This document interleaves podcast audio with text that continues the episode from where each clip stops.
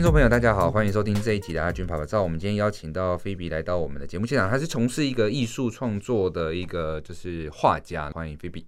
Hello，大家好，我是菲比。那我目前的话是一位全职的艺术创作者，主要的话就是以绘画创作为主。那我自己目前有一个工作室，叫做反应艺术 （Reflection Art）。嗯。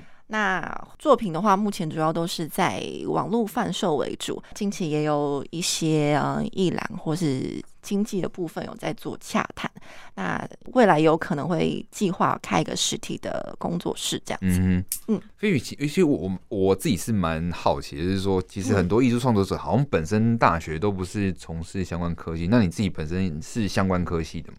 其实我是非相关科系的，欸，对啊，我大学的时候其实。我念的就是跟大众传播啊，或者是一些比较社会学系，跟艺术是完全没有关系，完全没关系的。对。可是为什么会这样子走？因为其实哦，其实我以前大学是要考艺术相关的科系，对、嗯。哦，当时也有考上啊，只是因为我其实我是高雄人，但是因为我考上的是北部的学校，对。那就是家里比较没办法接受，就是我到外县市念书，所以就是当时就放弃了这个机会。有有有家庭革命吗？嗯、家庭大革命，就是当时消瘦了很多。那那那时候是爸爸还是妈妈，还是有哪个家人比较反对你去北部念书这件事？其实爸爸妈妈都蛮反对啦，妈妈妈尤其反对。也不是为什么啊？是妈妈比妈妈是做什么工作的？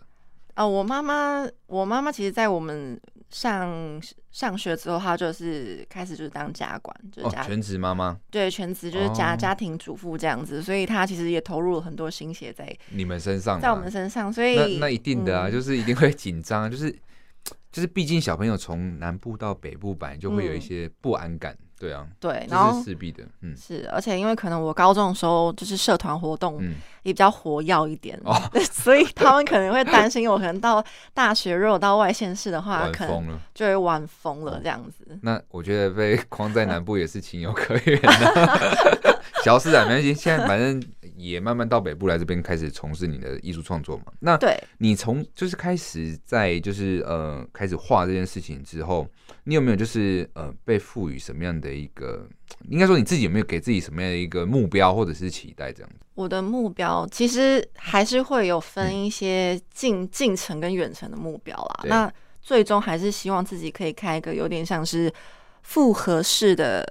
艺廊吧，嗯，然后除了展示自己作品，然后开放给参加藏家参观之外，嗯，然后也可以有像是教学，嗯，然后其他可能复合式有可以结合像是服饰啊，或者是一些艺术，其他提供给其他艺术创作者，可以让他们展示的像是一个复合式的空间这样。嗯，了解了解，嗯，那不过蛮好奇是什么契机下，就是你开始这样子的一个就是艺术创作。而且您的作品其实，呃，不管从名字来说，或者是说从那个他的就是，呃，我们乍看之下的那个创作来说，好像都比较偏所谓的抽象，并不是说，呃，它可能是存在于我们可能现实社会中可能看得到的一些东西这样子。对，嗯，其实，呃，我是在大学的时候，因为我我我原本是想要念北部的学校嘛，然后后来就是因为。家庭的关系，所以就是没有去，没有成功，没有成功。对，可是我就是非常不放弃，就很有热忱。然后我大学的时候，我就考了在四次的转学考，一直往北推进，对，一直往北推进，然后一直想说啊，我一定要，我一定要念艺术，我一定要去，对对对。所以当时其实其实都是落榜的，对。但是你转学考这件事情，爸妈知道吗？爸妈其实知道，他们后来就发现，其实我真的是。很不开，过得很不开心，就觉得好没关系。你你如果考上，就让你去。而且 其实你考了四次，他们应该可以感受到，其实你对于这一块上面的执着是蛮蛮深的。对，其实他们也有看到我在这方面，可能觉得我是天分，有一些天分的，有一些天赋的。对，因为以前也有去参加过一些比赛，也是有得奖这样子。了解了解。对，然后其实后来大学毕业之后，就是也。想要找相关的工作，艺术产业的，嗯、其实也蛮困难的，也都是丢了履历，然后就是石沉大海这样。了解。对，然后是后来我就开始从事比较类似时尚产业相关的工作哦。对，然后之前也是有在就是精品担任精品销售跟就是精品的品牌造型师这样子。对，其实我刚才发现，就是刚才菲菲你讲的那些工作啊，跟你现在就是画出来的那个亚克力创作画来说的话，嗯、其实那个形象有一点就是蛮 match 的，就是哦，就看起来就是跟其实跟时尚或者是说你刚才提到精品，好像那个形象是非常贴近的。就是嗯，他呃，假设把一个精品或一个包包放在你的画前面，然后拍一个就是类似像形象商品的广告也好，或者是说跟时尚扯上关系，好像。都蛮 match 的，我自己觉得。对，而且其实在我先前的品牌，现在有很多的精品品牌，其实呃每一季的话都会跟一些艺术家做联名，嗯，所以其实对对我当时来说，其实精品跟艺术其实也是蛮息息相关的。嗯哼，那其实是当时的工作压力也非常非常的大。对，所以我就是在工作休闲之余呢，我就无意间又接触到了画画这件事情，这样子。嗯然后我就开始就发现说，哎，我在创作的时候才可以非常的完全投入，然后也觉得可以非常的诚实的面对自己。很多时候，其实，在职场上面或是生活人与人之间，其实我觉得都会有一层武装吧。我个人认为有一层包装，嗯、对。然后，所以我觉得就是在画画的时候，我也一方面就是也开始跟自己去沟通。可能就是去追寻一些过去啊，可能不管是情感上面啊，或是家庭啊、生活上面的一些心结，嗯、然后就是在创作中，就是可以去疗愈自己这样子。所以发现说，哎、欸，我在画画的时候，我才可以找回自己的初衷。我就发现说，这才是我最想要做的事情。在画画过程中，把灵魂慢慢的一点一滴找回来。可是我、嗯、阿橘蛮好奇的是说，哎、欸，毕竟你在创作的时候会怎么跟自己对话？是？那个对话是无形之中在画了一笔，就是一画过程中，他会慢慢的去跟自己说话，嗯、还是说，呃，其实你会边画边自言自语的？我当然不会自言自语啦，但我会边画画，然后边听歌边唱歌。哎，对，嗯、但但你刚刚讲的，就是对话的部分，其实是对那个对话是怎么样的一个对话？其实就是我。不要，就是不要想太多，就是直接想想用什么颜色，想用什么颜料，你要怎么大面积的涂，怎么去用笔刷去挥洒，你就是我都会先非常的靠我自己的直觉。可能当下我情绪我是很愤怒的，那也许我可能就会用到比较多是黑色啊，或者是红色，就是那种比较血腥的感觉，去去去做抒发，然后让整个画面。就是先充满了我的情绪，然后后来我就开始慢慢觉得说，哎、欸，太多了，对，我就觉得说，哎、啊欸，这个这话看起来真的有点恐怖、欸，哎，就是把自己的这些愤怒摊开之后，发现其实是蛮可怕的，然后开始慢慢去整理画面。其实整理画面的过程中，就是也是开始整理情绪，整理情绪。哦，对对对，其实这样子一讲，其实蛮像，就是说你的愤怒、你的情绪，其实如果完全不假掩饰的直接释出的话，其实蛮容易伤害到别人的。所以你那个当下其实就已经让自己感受到，嗯、哦，原来我的愤怒如果是直接这样摊开的话，是会吓到自己的。对，会吓到自己的。可是同时之间，就是也是因为发现自己的长期以来就是很压抑自己的性格，然后造就其实很多情绪或者是很多心里的话，其实是没有办法真正就是去。表达的，从嘴巴说出来，对，我是让别人知道这样，对，所以我就觉得其实可以透过画画的方式，让自己的表达有另外一种的展现。懂，懂，理解，理解。我比较好奇是说，像你自己本身自己也不是像科班出身的，嗯，那你在这一块上面的创作啊，或者是说学习，你都是怎么样去获得这些知识或者技术？嗯。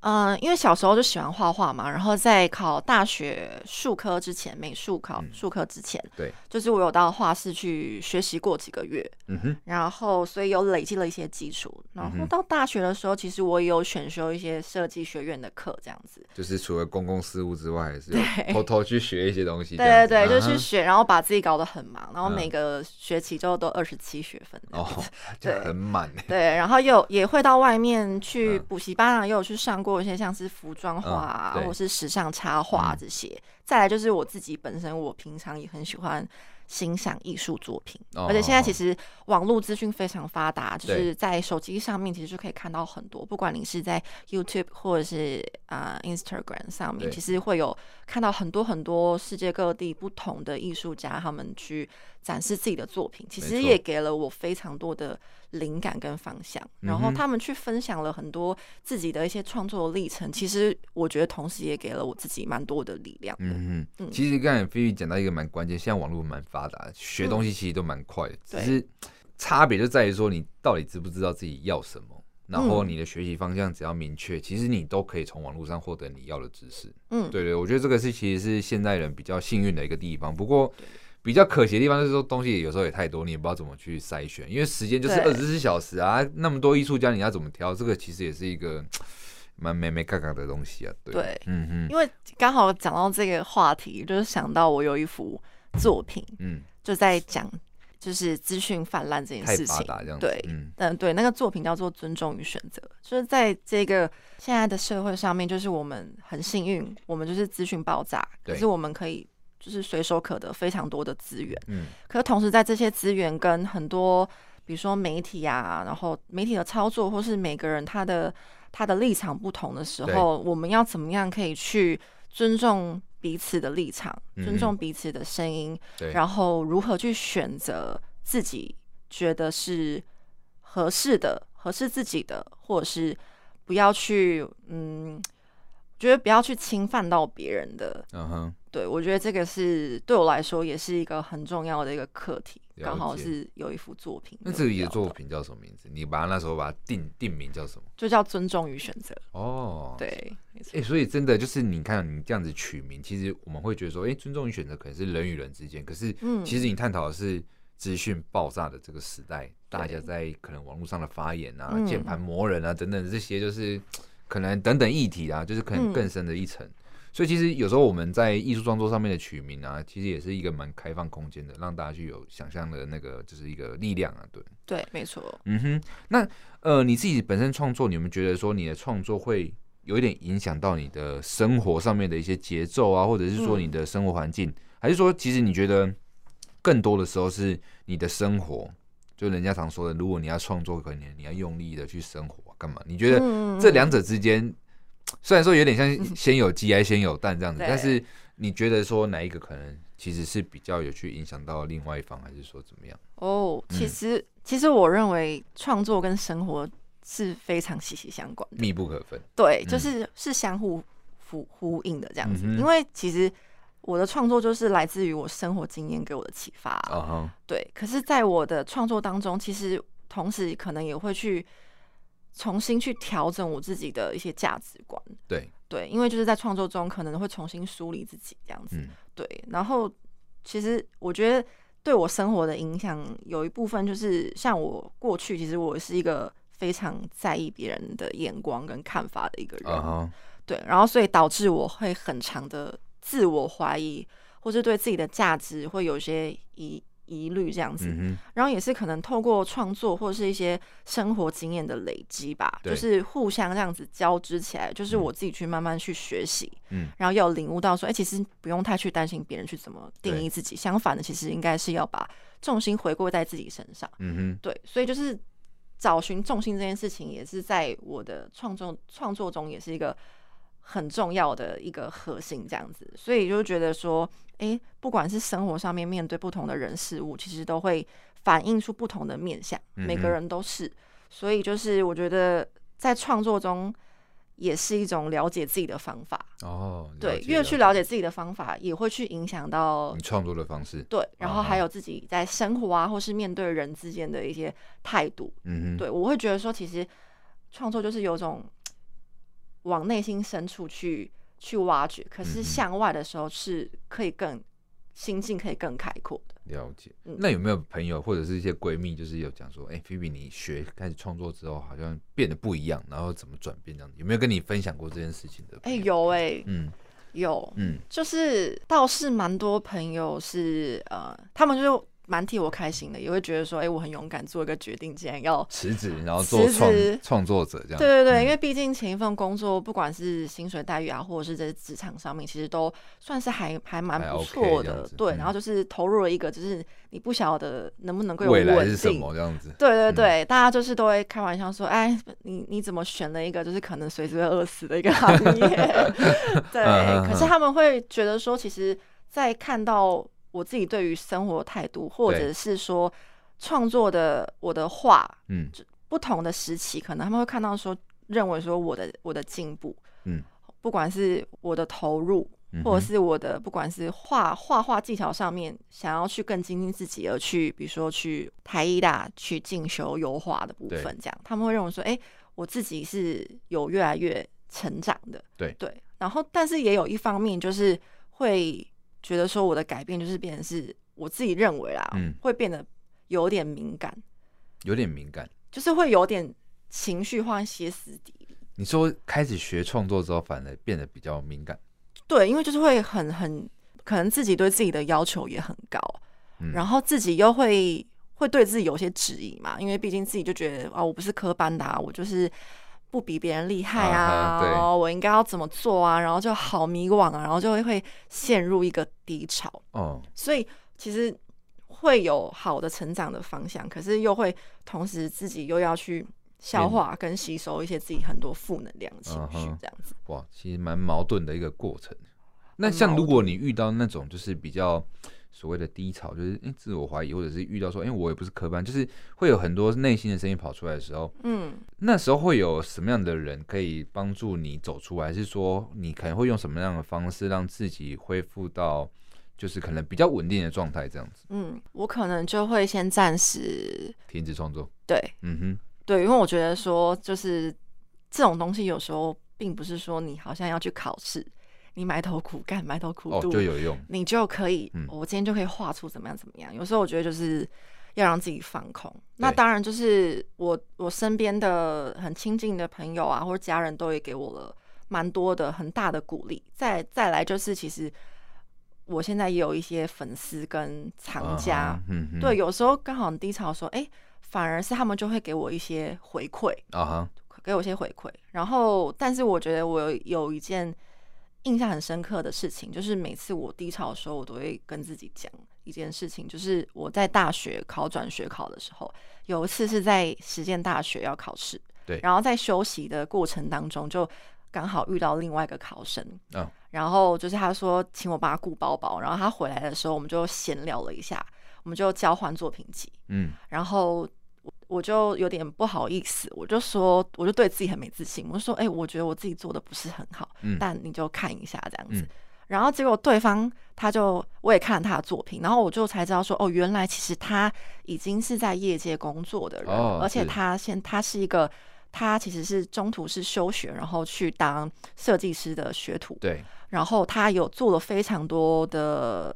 作品其实是很多脍，就是很脍炙人口的一些封面的，是专辑封面设计这样，嗯、所以我就觉得哇，这个人也太厉害了吧，等级太高了吧，嗯、所以我就觉得说，天哪，我给他看的是什么东西？嗯、对，可是反倒他就跟我说，我觉得你作品做的很好，我觉得你画的非常好，你为什么要觉得自己不好？嗯嗯嗯。然后当他这样问我说，反倒就是说，哎、欸，我其实我也说不上来。然后反倒是他在开导我，他就说：当你觉得说你自己有哪里不足的时候，你就去，你就去补足自己那部分。对。但是你要去多接触你不曾接触过的东西。然后他说，对他来讲，就是他也不会觉得说他今天没有考上，他会觉得说他的人生计划有所改变，或者是帮自己贴了一个不合格的标签。嗯、对，他就觉得说，其实他从来不会想要给自己。摆设一个什么高度或是目标，嗯哼，他觉得他想要做的事情不会改变，那他就是会一直坚持坚持下去，嗯哼，对，所以我就觉得说，没错，就是我不要给自己预设太多立场，嗯，就是我当初会选择要投入这件事情，就是因为我一直坚持，一路坚持到了现在，嗯哼，所以我就是会在低潮的时候跟自己这样打气。听起来就是你好像就是有一种在转学考过程中遇到一个贵人那种感觉。有哎、欸，就这件事情，我都一直还蛮印象很深。对啊，因为其实你看，包含这一次在我们这次广播里你还是会提到这个小故事，代表说这件事情对你的影响蛮大的。而且我觉得，其实这件事情算是给自己增加信心蛮大幅度的一个关键，因为你要去喜欢自己，然后不要去觉得自己是不 OK 的这样。对，我觉得对我来说，我的我觉得我的人生课题就是要认同自己吧，对，给自己信心，多一点信心，这样。对，没错。哎，菲比，不好意思，那我问一下，就是你自己在这个，就是你自己不管学习的过程也好，或者是创作过程中，你觉得家人有没有给你什么样的一个力量？因为刚才提到的是好像有点革命，好像有点冲突，但是到了今天，他们的态度或者是过程中有没有给你什么样不一样的支持？这样？我觉得，嗯，最以前的话，其实就是因为，嗯，革命的关系，其实那时候跟家家里其实关系算是蛮僵的。对对。然后后来就是到我决定要创作的时候，其实他们是担忧的。对。然后不过一直到现在，我已经大概一年左右了吧，他们就是非常的支持我，然后。也会去帮我宣传，就会带我去他们那个，朋友的朋友的家，对对对，然后就会去介绍我的画作这样子。然后我说，我有跟他们说，哎，我想要去学什么课什么课，然后他们就是爸爸也对，就是全力支持，很支持，很支持这样子。对，就是也会蛮关心我的近况啦。嗯，所以心里现在其实是觉得。呃，在家人这一块也算是比较没有像以前那样会觉得好像好像有一股反反对的力量，反而是有一种就是在 push 你，哎、嗯欸，即便你可能现在低潮了，还有一还有一群人在支持着你这样。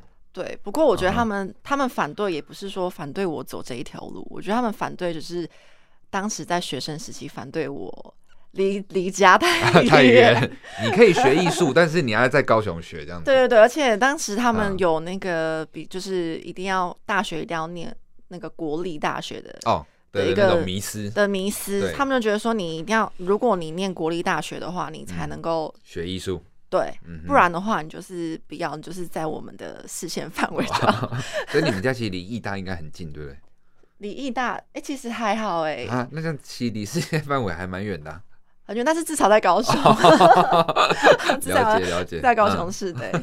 嗯，可是有时候我们在创作，尤其像你现在开始变成是全职的创作者嘛，那可能过去在那个就是不管是呃可能时尚业也好，或者是说可能当模特，你当初这样哎讲的就是打工的那一段，就是呃时间也好，嗯，你有没有就是把那时候的一个负面情绪或者是正面情绪，可以到现在可以把它创作出来？会不会去想那一段的故事，然后就把它创作出来？这样，我就想过去的一些生活的历程。对啊，还好哎，比较少这样，比较不会为了过去特定的某件事件了解。我比较好像会关注我自己当当下。